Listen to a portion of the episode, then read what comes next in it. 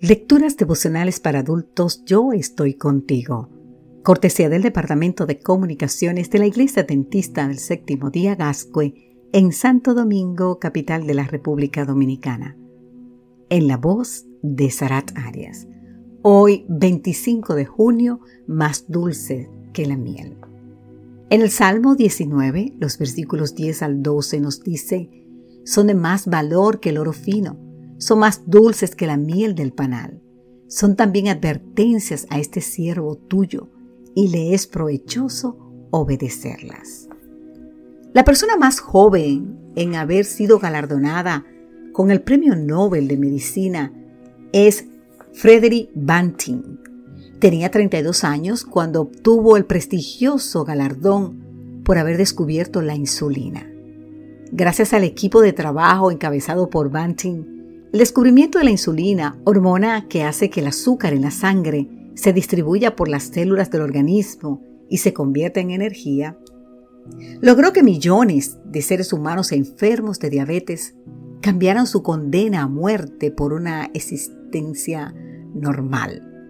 Pasaran de tener que morir por diabetes a poder vivir con diabetes. ¿Usted escuchó?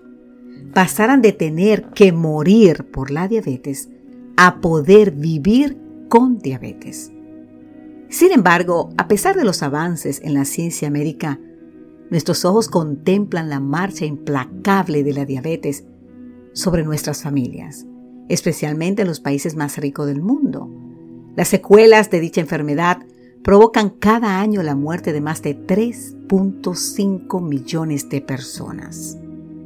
De acuerdo con la Asociación Estadounidense de Diabetes, esta enfermedad causa más muerte que el cáncer de seno y el SIDA juntos. Aunque hemos de estar agradecidos por la contribución de Banting, en realidad, si no queremos morir de diabetes, sino vivir a pesar de ellas, debemos de llevar un estilo de vida que minimice los factores de riesgo que suscitan el desarrollo de esta enfermedad. Tenemos que aprender a conocer el lado amargo del azúcar ya que no queremos morir de diabetes.